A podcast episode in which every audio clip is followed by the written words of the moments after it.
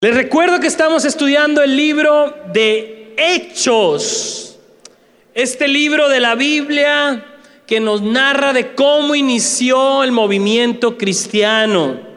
Y ya vamos en el capítulo 10, hermanos. Ya devoramos la primera tercera parte del libro de Hechos, verso por verso. En esta iglesia predicamos la Biblia verso a verso, iniciamos con un libro de la Biblia y vamos narrando verso por verso, explicando y tomando aplicaciones para nuestras vidas, lo que Dios nos habla. Y hoy vamos a hablar de este tema, hermanos, las vidas que Dios bendice. La semana pasada hablamos de las vidas que Dios usa a través de la historia de cómo Pedro fue usado por Dios para ir a, los pueblos alrededor de Jerusalén. Y el día de hoy vamos a hablar de las vidas que Dios bendice a través de la historia de Cornelio el centurión, si lo han escuchado. Así es que les voy a pedir que se pongan de pie y busquen en su, en su Biblia capítulo 10, versos del 1 al 8, vamos a hacer la lectura. ¿Algún hermano o hermana que tenga disposición de leer la Biblia delante de nosotros? Véngase mi hermano Carlos. Mi hermano Carlos siempre listo, gloria a Dios. Ahí donde lo ve calladito, mi hermano Carlos, no falta la reunión de oración y es su manera de servir también a la iglesia. Espéreme, espéreme, no agarre el micrófono. espéreme, espéreme, que le estaba echando flores. es, ándele. Es una manera de servir a la iglesia también, venir y orar, disponer de tu tiempo para alzar la voz por, por la iglesia. Pero bueno, Él nos va a dirigir ahora con, con, la lectura pública.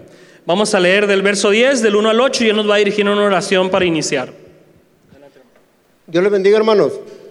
Qué bueno que, el Señor nos trajo a su casa para estar expuestos a su palabra, esperando que la pongamos por obra. Dice su palabra en el nombre del Padre y del Hijo y del Espíritu Santo. Había en Cesarea un hombre llamado Cornelio, centurión en la compañía llamada la italiana, piadoso y temeroso de Dios con toda su casa y que hacía muchas limonas al, al pueblo y oraba a Dios siempre. Este vio claramente en una visión como la hora novena del día que un ángel de Dios entraba donde él estaba y le decía, Cornelio, él mirándole fijamente y atemorizado dijo, ¿qué es, Señor? Y le dijo, tus oraciones y tus limonas han subido para memoria delante de Dios. Envía, pues, ahora hombres a Jope y haz venir a Simón, al que tiene por sobrenombre Pedro. Este posa en casa de cierto Simón Curtidor, que tiene su casa junto al mar. Él te dirá lo que es necesario que hagas. Ido el ángel que hablaba con Cornelio, este llamó a dos de sus criados y a un devoto soldado de los que le asistían, a los cuales envió a Jope después de haberles contado todo. Padre, estamos delante de tu presencia solamente y única por la obra que nuestro amado Señor y Salvador Jesucristo hizo en la cruz del Calvario. Y en el nombre de Él venimos ante ti para que en la voz de nuestro hermano, nuestro pastor Jaime, eh, nos, nos digas lo que tienes para nosotros el día de hoy y haznos atentos a, a tu llamado y, y poner por obra lo que tú nos quieres enseñar hoy que estamos expuestos ante tu santa y bendita palabra, que es la verdad absoluta y autoritativa en nuestras vidas. Gracias Señor por este día, en el nombre de nuestro Señor Jesucristo. Muchas gracias hermano. Pueden tomar sus lugares. Si, si estás aquí y no habías estado en la, en la, en la serie de, de Hechos, creo que te debo contexto para, para, que vamos a entender un poquito lo que estamos leyendo. No sé si mientras han leído, eh, mientras hemos avanzado en Hechos, no sé si se han dado cuenta que eh, la gran historia que trae Lucas es cómo las obras de Jesús continuaron a través de sus discípulos y ellos formaron la iglesia de Jesucristo que aún está hasta hoy. Pero mientras va contando esa gran historia, Lucas nos narra mini historias dentro de esa gran historia nos cuenta varias, ¿no? Pero en las últimas semanas hemos visto, por ejemplo, cómo Lucas introduce la historia de Pablo. Cómo Pablo se hizo cristiano, qué sucedió con su vida. Y lo hace porque Pablo llegaría a ser un personaje muy importante en el nacimiento del cristianismo. Luego en el capítulo pasado, Lucas nos relata cómo también Pedro estuvo siendo usado por Dios para seguir llevando el Evangelio a los pueblos alrededor de Jerusalén, porque quiere que notemos que la labor de Pedro también fue muy importante para el nacimiento del cristianismo. Pero el día de hoy va a construir otra mini historia, la historia de Cornelio. Porque Cornelio es un personaje muy importante en el nacimiento del cristianismo. Y esa es la historia que vamos a empezar a descubrir hoy, porque la iniciamos, va a durar dos capítulos más, pero hoy inicia la historia de Cornelio. Y inicia diciendo esto el verso 1.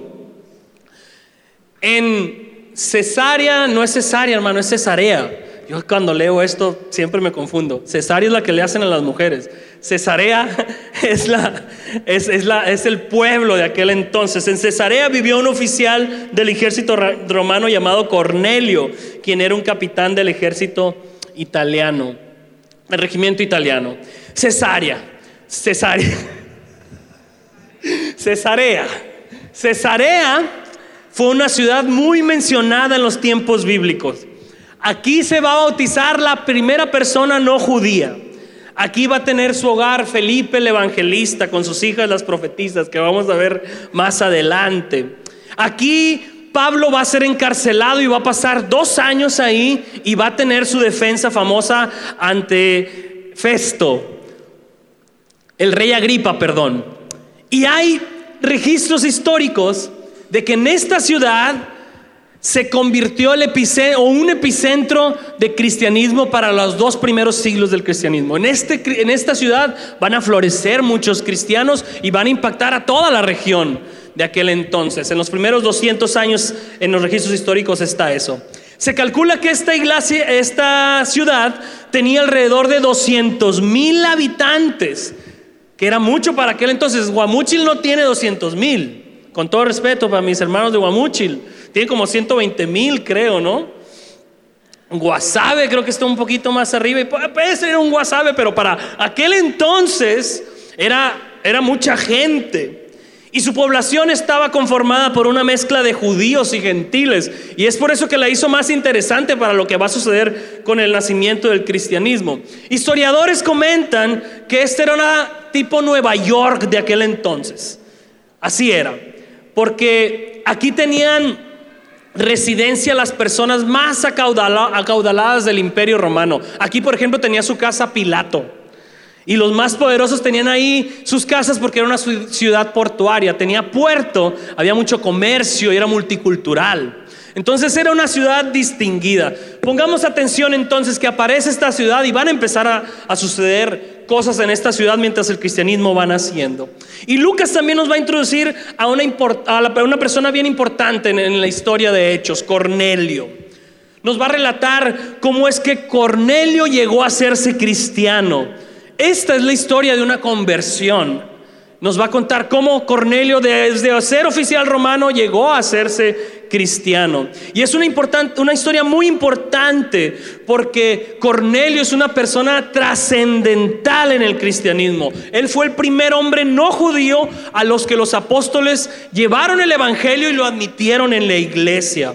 Es como la tapa de una botella que se destapó para traer bendición a todos los no judíos o gentiles en todas las eras después de Cristo como nosotros. Él fue lo que destapó esa bendición, el primero de billones y billones y billones de cristianos en todas las eras que no son judíos.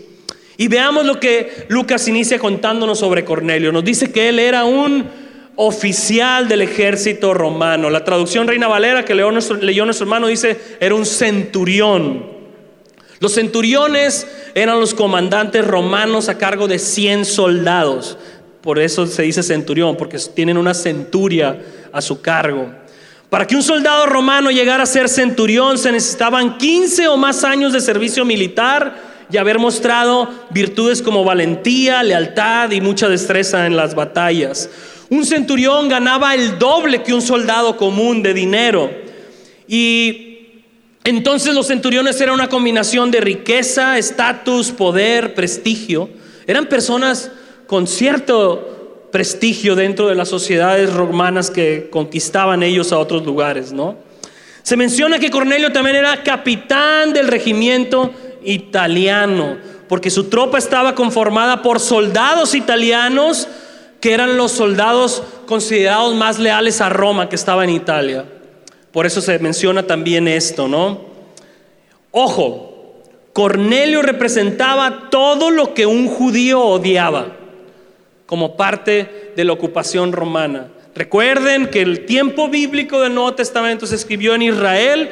Israel estaba siendo dominada por Roma. Roma los tenía subyugados, les cobraba impuestos y manejaba todo el poder con ellos y los tenía del cuello siempre. Eran conquistados por Roma y los judíos odiaban a los romanos.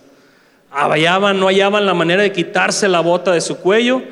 Y Cornelio era un soldado, un capitán encargado de subyugar a los judíos. Entonces representaba lo que odiaban los judíos. Y hasta aquí van a ser los datos teóricos, que a veces son importantes, pero tómenlos en cuenta. Esa es la teoría. Ahora Lucas nos va a contar la historia de este personaje y nos va a dar matices para aprender. Dice el verso 2, él era un hombre devoto, temeroso de Dios, igual que todos los de su casa daba generosamente a los pobres y oraba a Dios con frecuencia. Quiero que te des cuenta que Cornelio era un personaje atípico para ser un general romano de su tiempo. Y su historia está relatada para que nos demos cuenta que cuando hay personas que viven como Cornelio, Dios las bendice de manera especial. Por eso quisiera que nos detuviéramos a observar con detalle la manera en la que vivió Cornelio. Y voy a mencionar cada una de las virtudes que se mencionan de él. Nos inicia diciendo Lucas que era un hombre devoto. Un hombre devoto en los escritos de Lucas y en el contexto en el que se escribieron las cartas del Nuevo Testamento era un hombre que se esforzaba por llevar una vida que agradara a Dios en palabras y en acciones. Eso era Cornelio. Por eso Lucas agrega esta otra descripción de Cornelio. Era temeroso de Dios también. Ojo, Lucas lo describe como un hombre temeroso de Dios no temeroso de los dioses. Y eso era radical, porque los romanos tenían por tradición ancestral creer en muchos dioses.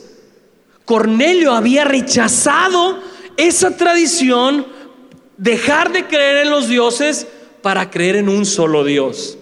Y eso era radical. Inclusive podría desatar hasta persecución sobre él como romano. Cornelio era romano, pero no seguía las tradiciones de, Roma. Cornelio vivía en este mundo, pero no, no se comportaba como todo el mundo a su alrededor. Ahora, el término temor de Dios suele ser muy malentendido cuando leemos la Biblia. Tener temor de Dios no significa tenerle fobia a Dios o tenerle un terror absoluto que te paraliza cuando lo mencionas o vivir asustados de Dios. No, no, no. Más bien, tener temor de Dios es tener un tipo de asombro o respeto reverencial ante Él. Es el tipo de temor que expresa quien está en la presencia de un ser infinitamente superior. Tienes respeto por eso. Infinitamente superior. No sé si ustedes alguna vez han ido al mar, por ejemplo. No sé si les has tocado yo recuerdo una vez que iba en una lancha y vi una, una ballenota así, de esas jorobadas. Era en Mazatlán, era un viaje de esos baratos a la isla de la piedra, no me acuerdo qué era. Pero vi una ballena y yo me, yo me colorí. Aguanté la respiración y dije, ¿qué es eso? O sea, nomás está para mover algo y yo quedo hecho pedazos. Algo así es el temor de Dios. Estás delante de algo que te, que te, te deja, hey, esto es de cuidado. Es algo infinitamente superior a, a mí y cualquier cosa que Él dictamine, yo no tengo nada con qué defenderme, ni tengo nada que alegarle, es superior a mí. Entonces vivir con temor de Dios es vivir consciente de que Dios es tu supremo creador, que Él observa tu vida y que le interesa cómo vives. sabiendo que le vas a tener que rendir cuentas de todo lo que haces y lo que no haces con la vida que Él te está prestando. Es estar consciente en todo momento que Dios siempre está ahí contigo y que no puedes jugarle al vivo a la vida porque Dios está ahí contigo. Esta actitud de temor es la que mostraba Cornelio y es la actitud que tuvieron todos los personajes en la Biblia que fueron usados por Dios para servirle. Y es una actitud que todos los que queremos vivir para Dios tenemos que cultivar. La primera, el primer principio de hoy, mis hermanos, es este. Las vidas que Dios bendice son las de aquellos que viven con temor de Dios. Es lo primero que tenemos que mencionar. Las vidas que Dios bendice son las de aquellos que viven con temor de Dios.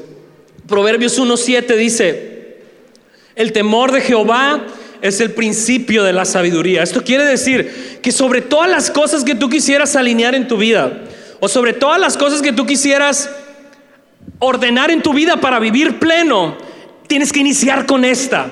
Tengo que tener o tengo que vivir con temor de Dios. Si no inicias con eso, no va a haber sabiduría en tu vida, no va a haber plenitud en tu vida. De todas las cosas que yo pueda iniciar, tengo que iniciar con esta, la conciencia de Dios en este mundo y en mi propia vida. Es el principio de la sabiduría. Oh, pero vivimos en una cultura sin temor de Dios. No sé si te has dado cuenta. ¿No te has dado cuenta? Una cultura que solo quiere conocer al Dios de amor, pero no quiere conocer al Dios al que se le debe temer. ¿Verdad? De esos versos que nos mandamos en la mañana o que están las frasecitas con piolines y pandas y, pajaritos. ¿A poco algún día te mandan un verso de que hoy es día, Dios te está viendo, cuídate, tienes que tener temor de? No te llegan esos piolines, ¿verdad? Dios es amor, gracias por un día más. ¿Verdad? Cierto, ¿no? Y está bien, es verdad, pero no está completa si no tienes la otra cara. Si no tienes la otra cara. Vivimos en una cultura que rechaza vivir con temor de Dios y solamente toma aquello que le conviene de Dios. También vivimos en una cultura que tiene muchos dioses, pero a la vez ninguno.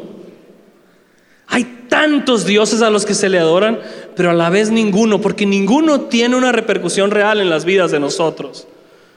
Hay tantas religiones, tantas ideologías, pero en todas ellas es raro a quien su ideología realmente permea su vida. Tenemos muchos dioses, pero a la vez ninguno. Y aún entre cristianos, ¿eh? No porque vengamos a la iglesia ya quiere decir que estamos viviendo con temor de Dios. Que tú estés aquí esta mañana no me dice nada a mí. Ni que yo esté aquí te debería decir mucho a ti en el sentido de que tengo o no tengo temor de Dios, porque el temor de Dios se muestra en tu vida más que nada en lo que haces y no haces cuando nadie te está viendo, cuando Dios te ve. Ahí es donde se evidencia si tienes o no temor de Dios, cuando nadie de humano te está viendo. Muchos cristianos no se atreverían a decir que son ateos. Muchos no se atreverían a decir eso. Pero si observaras su vida cuando nadie los ve, te darías cuenta que en lo práctico ellos viven como ateos. Porque cada vez que tú y yo pecamos en lo secreto, estamos creyendo que Dios no existe. Y estamos simulando que Él no está ahí. Porque no tenemos temor de Él. ¿Es tu caso? ¿Es mi caso? ¿Es tu caso? Observemos entonces a Cornelio y dejemos que Dios nos hable a través de él. ¿Qué tanto temor de Dios hay en nuestras vidas? ¿Cómo estamos en esto? El temor del Señor es el principio de la sabiduría. Si algo Dios va a hacer en tu vida, va a iniciar con esta conciencia, que debes vivir con temor de Él y que tu vida importa y tus decisiones importan. Y lo que haces o no haces importa y algún día vas a dar cuenta por ellas. Ahí se inicia.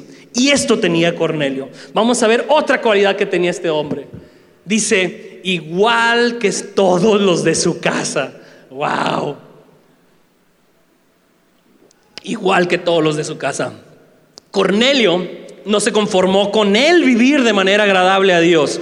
Él se encargó de instruir y guiar a su familia a que vivieran de esa manera también. Y, lo leemos fácil, lo leemos fácil, pero los que somos esposos y padres y trabajadores, sabemos que esto cuesta mucho lograrlo. Los veo a ustedes y me acuerdo, incluyéndome a mí, lograr que tu familia viva para agradar a Dios. Lograr que tú, para empezar tú, ¿no? Y luego también contagiar a tu familia o guiar a tu familia para que la encamines a vivir también para agradar a Dios. No es cosa fácil.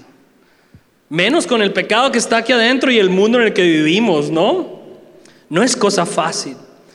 Cornelio tuvo que haber sido un hombre paciente, amoroso, entendido, diligente, esforzado y muchas cosas más para lograr lo que estamos leyendo de él.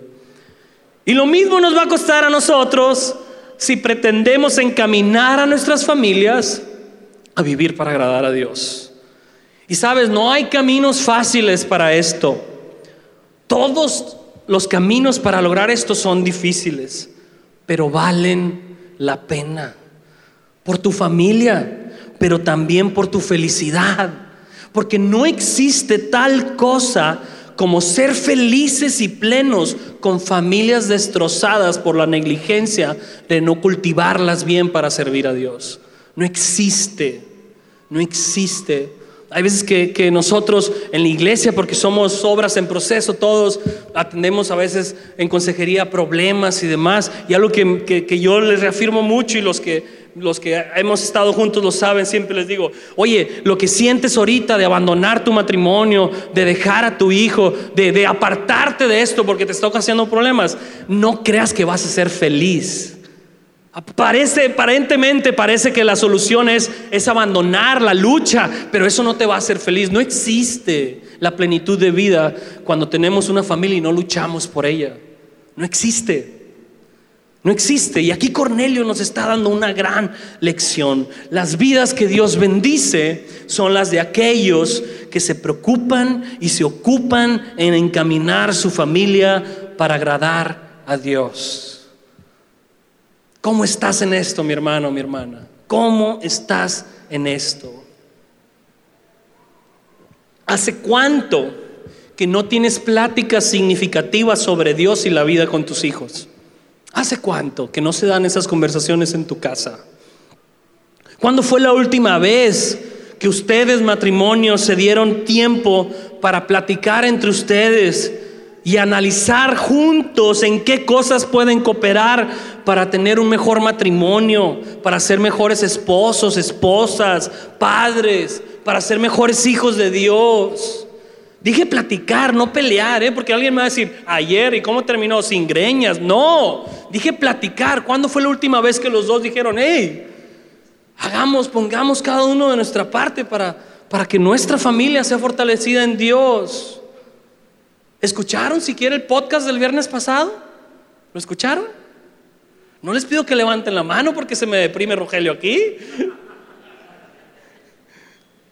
¿Lo escucharon? Recursos para que tu matrimonio, tu familia sea fortalecida están buenísimos.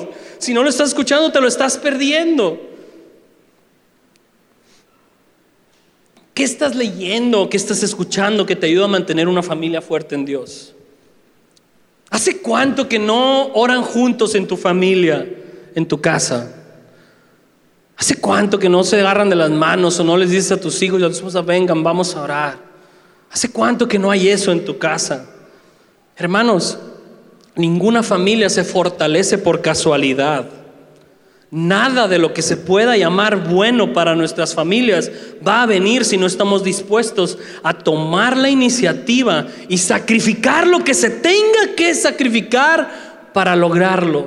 Nada de eso viene sin ese esfuerzo. Y saben, quiero sobre todo a los hombres, a los esposos, a los padres, que volteen a ver a Cornelio. Observen a Cornelio ustedes como hombres. Y quiero que observen lo que un hombre temeroso de Dios y diligente para agradarlo puede hacer para su familia. Obsérvenlo. Claro, la voluntad de la esposa y los hijos también tuvieron que ver para que una familia sea fortalecida como en la tuya.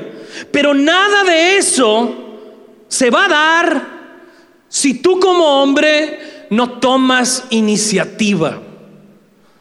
Así es que observa Cornelio y comprende que tú tienes que tomar la iniciativa para que tu familia sea fortalecida en Dios. Haz algo, haz algo. Dios te creó para tomar ese lugar en tu familia. Haz algo. Es para todos, pero especialmente para ti. Cuando el mundo se cayó en el huerto, la que inició las cosas fue la serpiente, luego Eva y luego fue el hombre. Pero cuando Dios vino a pedir cuentas, ¿a quién le pidió cuentas primero? A Adán. Y fue el último en pecar. ¿Por qué lo hace? Porque quiere que tú y yo entendamos que somos los primeros responsables de nuestro hogar, hombres. Hombres, obsérvenlo. Somos los primeros responsables de que esto se dé en nuestro hogar. Llámale machismo, ¿verdad? Qué bonito machismo, ¿verdad? Primeros responsables de amar, de ser pacientes, de traer las cosas buenas de Dios a nuestro hogar. No es machismo, es el rol que Dios nos ha dado en nuestro hogar. Así es que les estoy hablando a ustedes, hombres, como yo, me lo predico también a mí. Y vean otra cualidad que tenía Cornelio. Dice que daba generosamente a los pobres. Cornelio no se conformaba con amar y servir a Dios, no se quedaba ahí. Él también extendía ese amor y servía a las personas. Y sabes, es común que los cristianos nos hagamos personas religiosas con el servir a Dios y adorar a Dios en nuestros labios nada más. O con llenos de hábitos religiosos, pero despreocupados por servir a las necesidades de las personas que nos rodean. Y eso no debería ser así entre nosotros. No es el tipo de religión que Dios quiere de nosotros. Eh, en los profetas está y dice, ¿cuál es la religión que quiero yo? La religión pura y sin mancha es servir a las viudas, a los huérfanos. Eso es una sana religión también. Entonces, no debería ser así entre nosotros. Las vidas que Dios bendice son las de aquellos que son generosos para ayudar a quienes están en necesidad. ¿Cuándo fue la última vez que sacrificaste algo que tú podías disfrutar por beneficiar la necesidad de otro. ¿Cuándo fue la última vez que practicaste algo así en tu vida? Porque el amor que tenía Cornelio por Dios se reflejó en su cartera. No sé si ya te diste cuenta. ¿Tu amor por Dios se refleja en tu cartera? ¿En la mía? ¿Se refleja ahí para ayudar? ¿Para contribuir? ¿Para el avance del reino de Dios, pero también para ayudar a los demás? Primera de Juan 3, 16, 17. Escucha, creo que no necesita comentarios este verso de la Biblia. Dice, en esto hemos conocido el amor, en que Jesús puso su vida por nosotros. Así también nosotros debemos poner nuestras vidas por los hermanos. Pero el que tiene bienes de este mundo y ve a su hermano tener necesidad y cierra contra él su corazón, ¿cómo es que mora el amor de Dios en él? Si amas a Dios a quien no ves? ¿Cómo es que no puedes amar a tu hermano que ves? Eso lo dice el mismo autor. Filipenses 4:5 dice que todos, es para los, los cristianos, ¿eh? que todos los conozcan a ustedes como personas bondadosas, como personas que están dispuestas a ayudar, generosas, empáticos. ¿Sería una cosa ahí como que nos definiera a nosotros? Oye, ¿cómo le pregunta a tu compañera Roberto? Oye, ¿cómo es Roberto? Bien bondadoso y generoso. Gloria a Dios, ¿verdad? Yo creo que sí, Roberto, ¿verdad? Dios quiera. que todos los conozcan como personas bondadosas. Es una orden. ¿Cómo estamos en esto? La Biblia nos enseña que hay más dicha en dar que en recibir, más dicha en dar que en acumular. ¿Cómo lucirían nuestras vidas si nos animáramos a probar a Dios en esto? ¿Cómo lucirían nuestras vidas? Proverbios 11:25 dice, el alma generosa será prosperada. Es una promesa. El alma generosa será prosperada. La persona que hace de su vida la generosidad, el desprenderse para ayudar, va a prosperar de muchas maneras. Posiblemente Dios lo bendiga con más recursos, posiblemente no, pero seguramente Dios le va a bendecir con mucha dicha, con mucho gozo, con mucha compañía cuando se necesita, con mucha gratitud. El alma generosa será prosperada. Veamos otra cualidad que tenía Cornelio. Tiene mucho que enseñarnos, ya se dieron cuenta, ¿verdad? Cornelio, excepto el nombre, tiene mucho que enseñarnos. Dice que Cornelio oraba a Dios con frecuencia.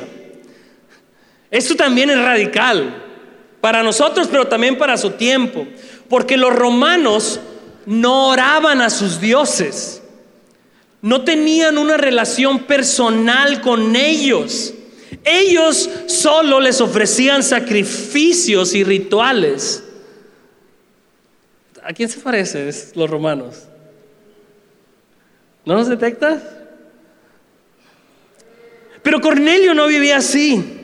Él no vivía una relación de Dios con Dios de templos y rituales. Él vivía una relación con Dios personal que se reflejaba en su vida de oración.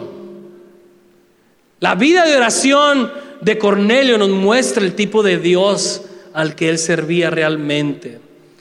¿Qué tipo de relación con Dios refleja la vida de oración que tenemos? La vida de oración que tenemos, ¿qué tipo de Dios dice que tenemos? Ese Dios como los romanos de rituales, nada personal, solamente repito cosas cuando me le acerco, solamente voy y hago ciertas cosas físicas de rituales. ¿Qué tipo de Dios crees que es ese? Es un Dios más como los romanos, muchos dioses que crees que puedes hacer algo para echártelo en la bolsa. Ya fui, hice esto, hice esto otro, ahora tú me debes a mí. Pero no hay una relación real con el Dios de la Biblia, con tu Creador, con el que murió en la cruz para que tú pudieras reconciliarte con Dios y tener una relación con Él. Las vidas que Dios bendice son las de aquellos que oran frecuentemente. Las vidas que Dios bendice son las de aquellos que oran. Si no tienes una vida de oración, no hay manera de que tú puedas conocer a Dios. No hay manera de que tú puedas avanzar en honrarlo, en, en vivir para lo que fuiste creado. Martin Lloyd Jones, un pastor del siglo pasado, decía, la oración es la actividad más sublime del alma humana y por lo tanto es al mismo tiempo la prueba máxima de la verdadera condición espiritual del hombre. No hay nada que diga tanto la verdad sobre nosotros como cristianos que nuestra vida de oración. No hay nada. Hermanos, podemos decir y, que no se nos caiga de los labios que nosotros amamos a Dios. Pero si no tenemos una vida de oración, ¿es eso cierto? ¿Es eso cierto? A mí como pastor me toca hablar frecuentemente con personas que comentan que en algún tiempo se congregaban en otra iglesia o con personas que se bautizaron aquí con nosotros. Y he aprendido que cuando quiero saber si la persona frente a mí realmente es cristiana, una de las preguntas más efectivas que yo puedo hacerles es esta. Séme sincero o sincera. Tú le oras a Dios de manera diaria y regular. Puedes decir que tienes una relación con Dios en la que no solo tienes conocimiento de sus verdades, sino que lo conoces a Él y tienes una relación personal con Él. La respuesta a esa pregunta va a ser determinante. Hermano o hermana, tú le oras a Dios de manera diaria y regular. Puedes decir que tienes una relación con Él y no solo conocimiento de Él. Puedes decir que tienes más con Dios que rituales de domingo. Puedes decir eso, no me contestes. Eso es para ti. Y hermano o hermana, si no es así, tengo que decirte con amor esta, esta mañana, arrepiéntete y busca a Dios de manera que de aquí en adelante puedas conocerlo en verdad. Porque si tú no tienes una vida de oración, lo que tienes hasta ahorita es una religión hueca que no salva. No tienes a Dios y a Jesucristo en tu vida. Necesitas tener una relación personal con tu Salvador que se refleje en una vida de oración. Así es que observemos a Cornelio y preguntémonos, ¿cómo está nuestra vida de oración? ¿Cuántas veces nos ha hablado Dios sobre la oración las últimas tres meses? ¿Cuántas veces sigue apareciendo este elemento y lo tenemos que seguir mencionando? Y tú tienes que hacer algo por orar en tu casa, por tener una relación con Dios. Cornelio entonces era un personaje atípico para su época. Alguien que con sus obras demostraba que quería vivir para agradar a Dios y él iba a ser bendecido por eso.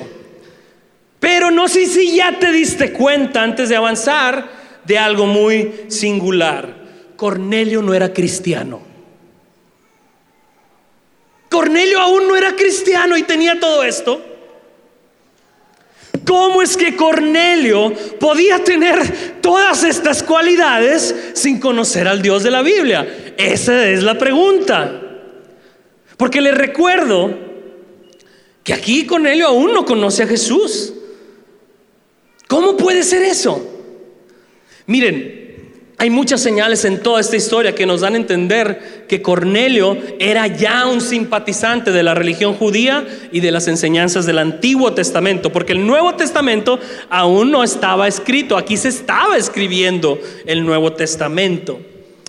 En el verso 22 de este capítulo se nos va a decir que Cornelio era un hombre respetado por los judíos, cosa rara, porque como ya mencioné, los judíos no respetaban a los romanos, los odiaban.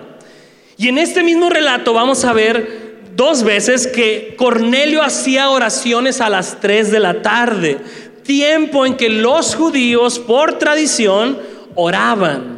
Esto nos da a entender que Cornelio cambió sus tradiciones religiosas porque simpatizaba con la religión de los judíos. Estuvo tiempo ahí, no sabemos cuánto, pero él se sintió atraído a las enseñanzas del Dios de la Biblia en el Antiguo Testamento. A este tipo de personas gentiles que no eran judías, que simpatizaban con el judaísmo, que asistían a sinagogas, que trataban de comprender el Antiguo Testamento y que trataban de guardar tradiciones, los judíos les llamaban prosélitos en puerta, o sea, personas en camino a adherirse al judaísmo. Y la mayoría de estudiosos comentan que esto era Cornelio, un prosélito en puerta del judaísmo. Y es ahí donde Lucas toma su historia para mostrarnos que aunque este hombre no conoce a Jesús todavía, en su camino a conocerlo, está obrando Dios en él a través de distintas maneras. Está en ese proceso. Y también Lucas lo escribe para mostrarle a toda la humanidad que quien busca realmente agradar a Dios, Dios lo va a guiar a su Hijo Jesucristo de alguna manera. De eso también se trata esta historia. Así es que vamos a seguir con ella. ¿Ok? Vamos a los versos 3 y 4. Apenas. Dice, una tarde como a las 3, tuvo una visión en la cual vio un ángel de Dios que se le acercaba. Cornelio, dijo el ángel. Cornelio lo miró fijamente aterrorizado. ¿Qué quieres, Señor? Le preguntó al ángel. Y el ángel contestó, Dios ha recibido tus oraciones y tus donativos a los pobres como una ofrenda. Tremendo lo que está sucediendo aquí, ¿no? Lo primero que se nos dice es que Cornelio tuvo una visión sobrenatural. Y no es un lenguaje figurado, es un lenguaje real. Estamos leyendo Hechos, que es un libro histórico. Sucedió. Cornelio recibió una visión sobrenatural de parte de Dios donde vio a un ángel. Recordemos hechos, lo vuelvo a decir una y otra vez. Lo que Dios ha hecho en la humanidad a través del cristianismo, a través de Jesús es sobrenatural. Los cristianos creemos que Jesús es Dios que vino a la tierra en forma de hombre. Por eso cuando lo ves caminar sobre el mar, tú no si lo ves desde un aspecto lógicamente humano, tú dices, nadie puede hacer eso. Pues claro que no. Pero si tú ves al que creó el agua, lo ves caminar sobre el agua, tú dices, pues si él creó el agua, ¿por qué no puede caminar sobre ella? Esa es, la, esa es la lógica al leer la Biblia y al leer hechos. Estamos viendo que Dios actuó sobrenaturalmente. Entonces, aunque ves eso y tú dices, eso es sobrenatural, yo no creo en eso. Bueno, pues no crees en Dios. Dios puede vencer las leyes naturales cuando Él desee, porque Él las creó. Y eso está pasando aquí. Y la pregunta obligada que nos tenemos que hacer o deberíamos de hacernos es, ¿puede pasar esto a nosotros también? Sí se lo has preguntado, ¿verdad? Cuando lees hechos. ¿Puedo yo tener una visión como la que tuvo Cornelio? ¿Pueden los cristianos que pasen estas cosas? Sencillo, voy a responder sencillo y tratar de abundar un poquito más, pero la respuesta es sí. Sería sumamente atípico, pero la respuesta es sí. Y muchos de ustedes han tenido experiencias sobrenaturales, yo las he escuchado. Sí, sí se puede. ¿Qué deberíamos de considerar si nos sucede algo así? Voy a mencionar algunas cositas que nos pueden ayudar, por lo menos para tener claro qué pasaría si empiezan a suceder este tipo de cosas en tu vida o cómo deberías reaccionar. Número uno, que lo que experimentas sea algo que confirma lo que Dios ha revelado en su palabra, en la Biblia. Si se te revela sobrenaturalmente algo que contradiga la palabra de Dios, no es Dios el que te está hablando. ¿Son tus tacos de buche por la noche o es el diablo mismo? Porque si se te está revelando, como sucede con las sectas de que dame a tu esposa, ahora va a ser mía, no es Dios el que está hablando. O es el diablo o es ese hombre perverso. Porque contradice lo que Dios ha dicho en su palabra. Primer indicador, cuando sucedan estas cosas, tiene que confirmar lo que la Biblia dice. Otra cosa que deberíamos de considerar es que en la Biblia estas experiencias sobrenaturales no tienden a ser experiencias triviales y bonitas. Al contrario, son experiencias densas y de miedo. Vean aquí cómo dice que Cornelio reaccionó. ¿Ya vieron? Dice que se aterrorizó. Y Cornelio era un hombre de batallas, acostumbrado a ver sangre, lucha. Y él se asustó. Imagínense lo que estaba pasando. Y lo mismo va a pasar con experiencias sobrenaturales en otros personajes en la Biblia. Cuando Dios se manifiesta de manera sobrenatural, la gente se espanta. No se pone a trivializar y llegar diciendo, Dios me dijo, Dios me dijo que me pusiera una playera azul y luego esto. Y trivializas el Dios me dijo, hermano, Dios me dijo.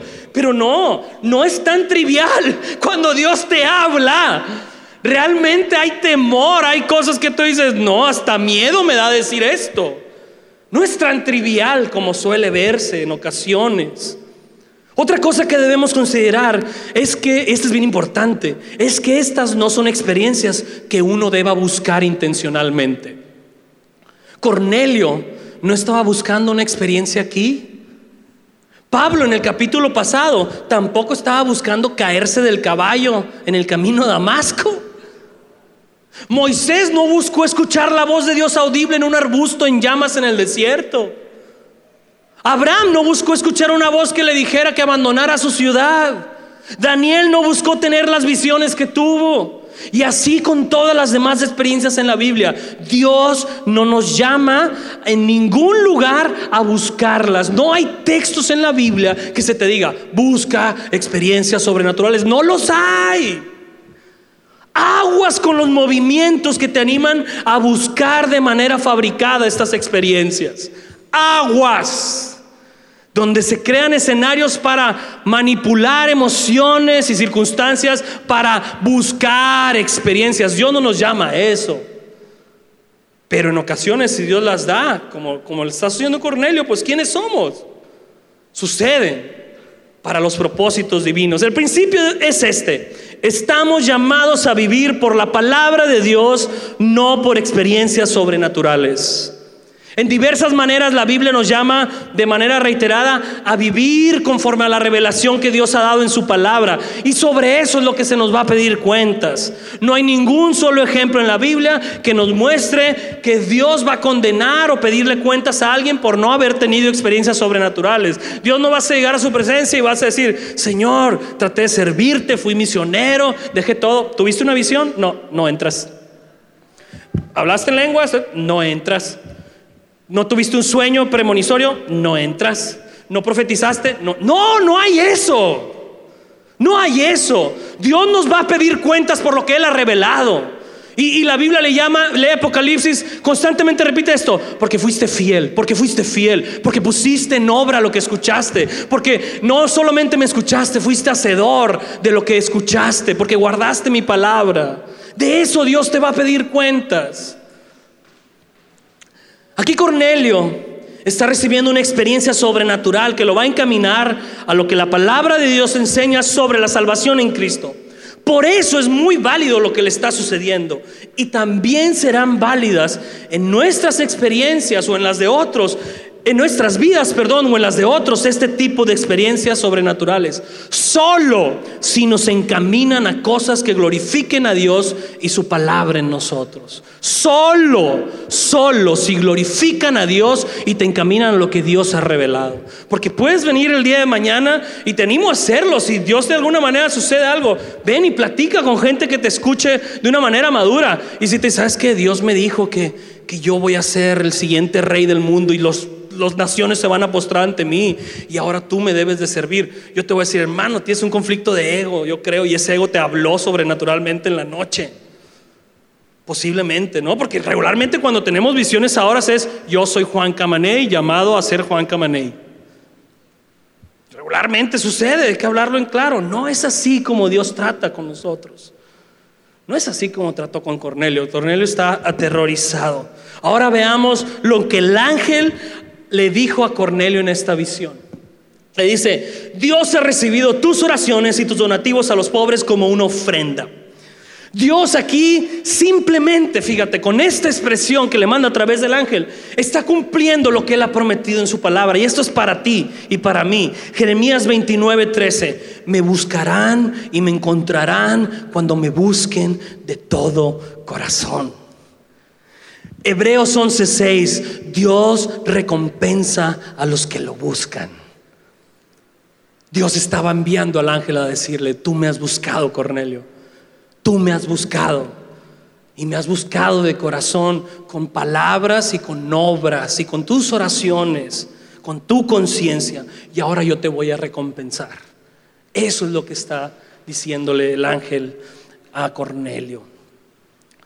El Dios al que Cornelio buscaba agradar, al que temía, al que le oraba, se está manifestando palpablemente su vida y lo va a guiar a todo lo bueno que tiene para él. Y sigamos con la historia y veamos qué más le va a agregar el ángel. Dice, ahora pues, envía algunos hombres a Jope y manda a llamar a un hombre llamado Simón Pedro. Él está hospedado con Simón, un curtidor que vive cerca de la orilla del mar. Esta es la instrucción que le da y aquí va, es la antesala para la siguiente porción que veremos la semana que entra, pero en, en los siguientes versos, Dios, veremos que Dios envía a Cornelio a buscar a Pedro para que Pedro le hable del Evangelio en Jesucristo y que Cornelio pueda clarificar su concepto de Dios y termine entregando su vida a Cristo junto con toda su casa. Y podemos aprender algo aquí.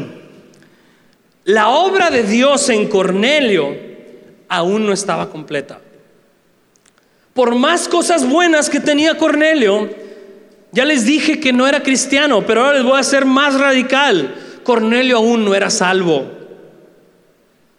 Cornelio no había recibido y atesorado la obra de salvación de Jesucristo, porque él ni siquiera había escuchado el Evangelio. Y por más buenas obras que tuviera, Cornelio aún no era salvo. Sé que puede chillar en tus oídos esto, pero déjame decirte que la Biblia no enseña que las buenas obras pueden hacernos ganar el cielo. Así como tú no puedes abogarle un tránsito que es injusto que te multe por pasarte un semáforo en rojo, y no puedes decirle, es injusto tránsito que me multe. ¿Por qué? Porque me pasé mil semáforos en verde en todo este año. ¿Es justo que te quite la multa por eso? No, así como un asesino no puede salir de la cárcel abogando que mientras mató a una persona nada más, él ayudó a mil. A mil les dio de comer, a mil los vistió, a mil les ayudó, pero solo mató a uno, déjenme salir. ¿Sería justo? Así, nadie puede abogar que es justo que Dios lo deje entrar al cielo porque hizo cosas buenas. Amigos, nuestro problema con Dios no son nuestras buenas obras, son nuestras malas obras. Alguien tiene que pagar por ellas. Alguien tiene que pagar por eso. Y el Evangelio nos enseña que Jesús vino a pagar en la cruz del Calvario por las malas obras de aquellos que se arrepienten y creen en Él y rinden sus vidas a Él. En la cruz del Calvario es el grito de Jesús a la humanidad diciéndole, yo pago por tus malas obras. Y Cornelio aún no había hecho eso. Por más buenas obras que tuviera, él aún está en deuda con Dios, porque no ha atesorado la obra de Jesucristo, porque no se ha entregado a Jesucristo aún. Pero al ver que Cornelio, eh, si observa la historia, al ver que Cornelio no se niega a seguir en este proceso para crecer en su comunión con Dios y en el entendimiento de la salvación, para perfeccionar su fe, podemos aprender mucho de este hombre. Podemos aprender que él tuvo la humildad de reconocer que todas las cosas buenas que hacían no eran suficientes para ser salvo y tener una relación correcta con Dios. Porque Cornelio pudo haberle dicho a este ángel, oye, espérate, yo ya hago todo bien. Yo pienso que, como decía Cepillín, ¿no? No sé si lo escucharon una vez, decía, yo pienso que si Dios me llama, le voy a decir, espérate, espérate, espérate, espérate, espérate, espérate, tú me debes. Oh, y muchos de nosotros vivimos así, creyendo que vamos a llegar al cielo. Eh, espérate, espérate, espérate, Podré no haber sido una persona muy religiosa, no iba con los cristianos, no, eh, pero cuéntamelas, cuéntamelas. Te ves como el tránsito diciéndole, hey, me pasé un semáforo en rojo, cuéntame los verdes. O como el asesino que quiere salir de la cárcel, hey, habré matado a una, pero cuéntame los que les ayudé. Así te ves delante de Dios. Dios es perfecto en justicia. Cornelio pudo haber hecho eso. Cornelio pudo haber dicho, oye, espérate, que mandaste un ángel, qué incómodo, ¿qué quieres que mande a alguien? Sabes que soy oficial romano, ¿cómo le voy a hacer a Jope con dos Simones aparte? ¿Cómo sé cuál Simón es Simón? Podría haberse quejado, podría haber dicho, ya hombre, o como decimos normalmente, no, yo soy, sí, sí me gusta ir a la iglesia los domingos, pero no, no, yo no soy tan clavado. No me claves tanto, eso de bautizarte, eso avanzar. No, no soy tan clavado. Cornelio podía haber hecho eso. No te claves, Dios, no te claves. Ya con lo que hago está bien. Podría haber hecho eso, pero no hizo eso. Cornelio vio su condición y tuvo la humildad de reconocer, no va a ser suficiente. No va a ser suficiente con las buenas obras que hago. ¿Lo reconoces tú? ¿Lo reconoces tú? Amigos y hermanos, las vidas que Dios bendice son las de aquellos que atesoran más las buenas obras de Jesucristo que sus propias buenas obras. Esas son las vidas que Dios bendice. Juan 6:28 relata que le preguntaron a Jesús, ¿qué debemos hacer para realizar las obras que Dios quiere que hagamos? Jesús les contestó, la única obra que Dios quiere es que crean en aquel al que Él ha enviado. Tremendo texto. ¿Qué es lo único que se necesita? Reconocer que estás necesitado. Reconocer que no eres suficiente. Reconocerlo. Por eso Mateo 5.3 Jesús dijo, dichosos los pobres en espíritu, porque de ellos es el reino de los cielos. Aquellos que ven su condición y dicen, mm, no la voy a armar. Necesito el regalo de la salvación por gracia. J.C. Israel, un pastor de hace dos siglos, decía, el primer paso dado hacia el cielo consiste en estar plenamente convencidos de que merecemos el infierno. Muy buena frase.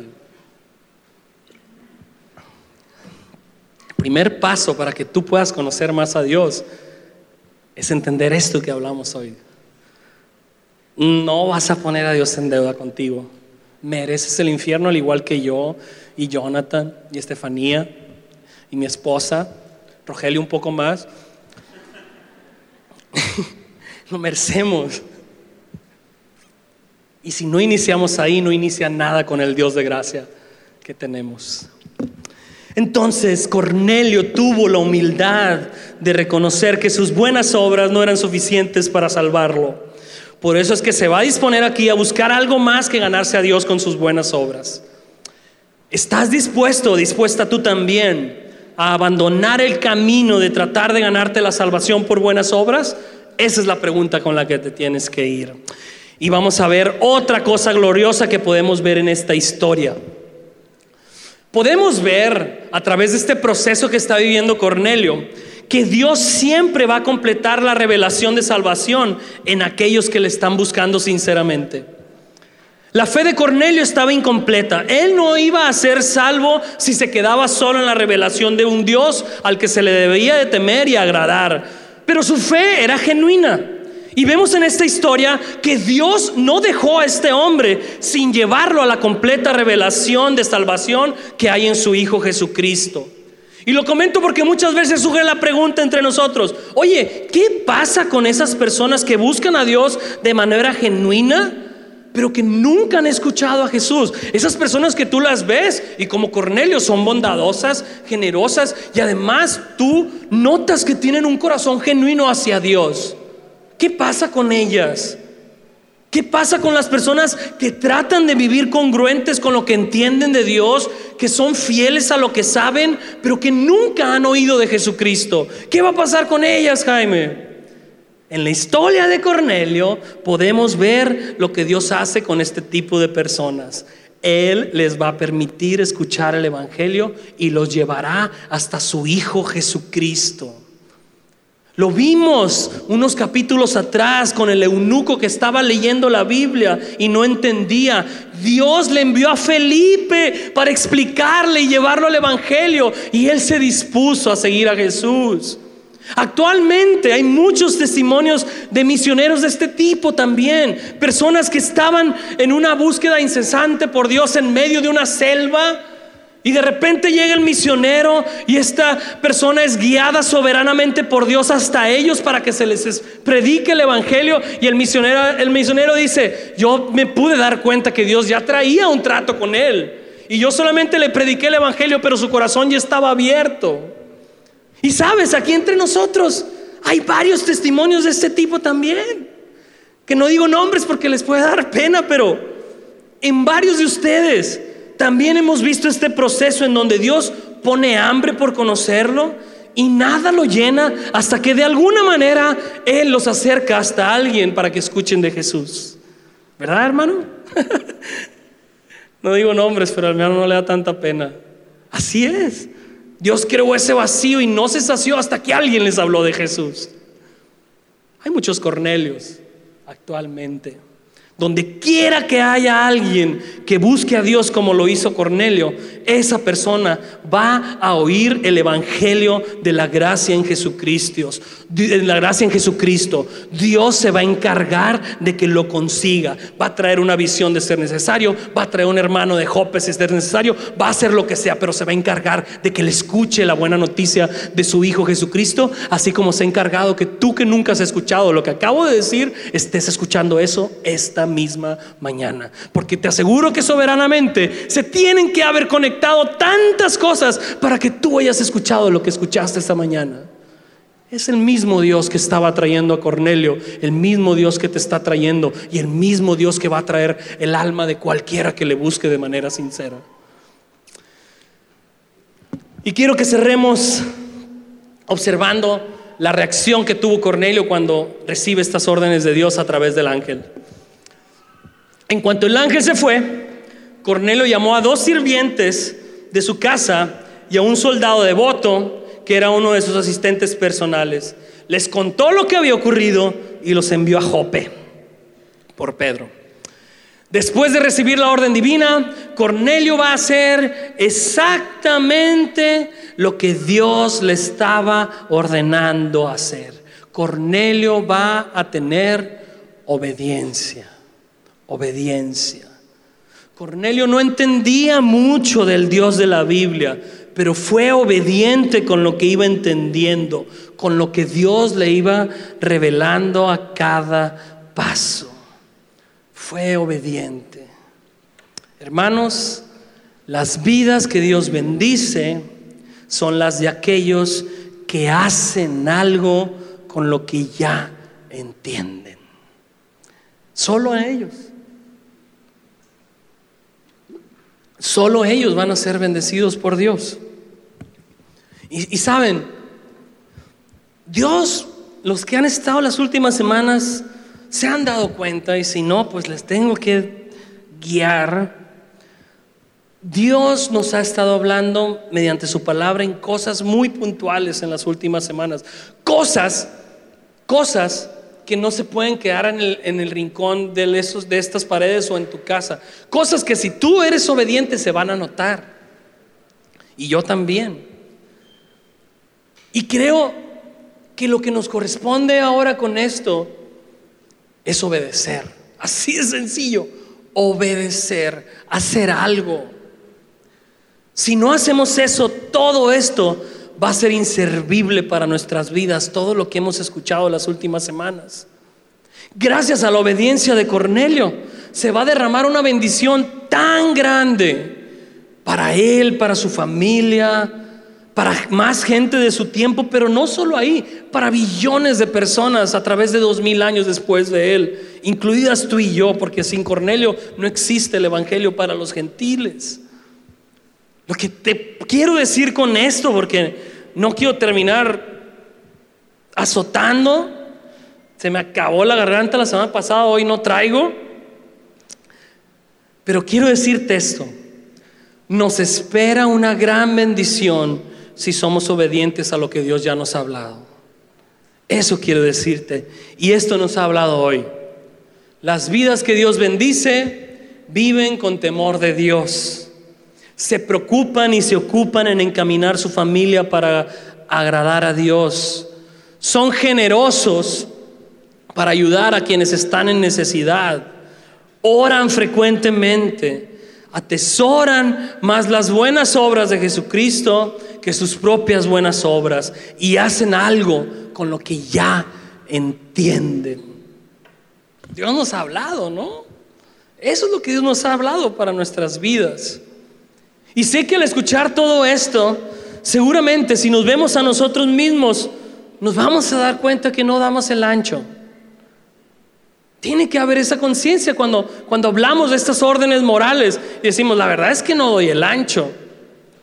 Pero hay solo dos maneras de reaccionar después de recibir todos estos ramalazos las últimas semanas. Hay solo dos maneras, mis hermanos. Número uno, o tomamos esto para condenación y decimos, eh, yo ni soy cristiano, ni soy de esa gente que se cree santa, muy buenos para esto, yo no me rindo de una vez. Yo ya me rendí, yo soy del diablo, a ver cómo me va cuando me muera, prefiero seguir viviendo mi vida como sea. Puedes reaccionar así en condenación o a lo mejor reaccionas con, ah, te das latigazos. No, Señor, no soy así. Ah, me arrepiento. Y mañana vuelves a hacer el mismo que, que el otro. Y reaccionas así, pero reaccionas con una condenación que no te mueve a nada de acción. Ese es un lado. Esa es una sopa que te puedes comer cuando escuchas cosas como las de hoy y las últimas semanas. O opción dos, otra sopa. Puedes tomar esto de las últimas semanas como un regalo que Dios nos está haciendo porque Él quiere que vivamos con mayor gozo y plenitud en la vida que su Hijo Jesucristo ganó por nosotros. Porque les vuelvo a recordar que este es el tipo de vida por la que Jesús murió y resucitó para que tuviéramos por su poder, en su gracia, por fe. Él puede actuar en ti si tú vienes a Él para que tu vida se vea así. Y tu familia y tu propia vida esté llena de gozo, de vida abundante, hasta que desborde. Él pagó en la cruz del Calvario para que una vida que vive contrario a esto sea muerta y resucitó al tercer día para que tu nueva vida luzca como esto y como muchas otras cosas más que quiere ver en tu vida. Ese es el segundo camino y es el camino que le oro a Dios que nos conceda a todos esta mañana. Amén. Nos ponemos de pie porque vamos a terminar adorando a Dios esta mañana. Señor,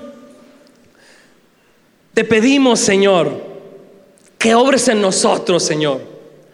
Ciertamente la palabra puede traer ánimo, puede traer claridad, puede traer esa voluntad a veces que nos hace falta, pero nosotros tenemos que ser responsables, tenemos que ser dirigentes, tenemos que encaminar nuestra voluntad, Señor. Encamínanos, Señor, encamínanos, Padre, a, a vivir, a vivir con todos los beneficios de la obra de tu Hijo Jesucristo en nuestras vidas. Que mientras adoramos en este momento de tu fidelidad, de tu paciencia, de tu obra, de alguna manera sobrenatural, tu Espíritu Santo nos empodere para vivir como tú quieres que vivamos. En el nombre de Jesús. Amén.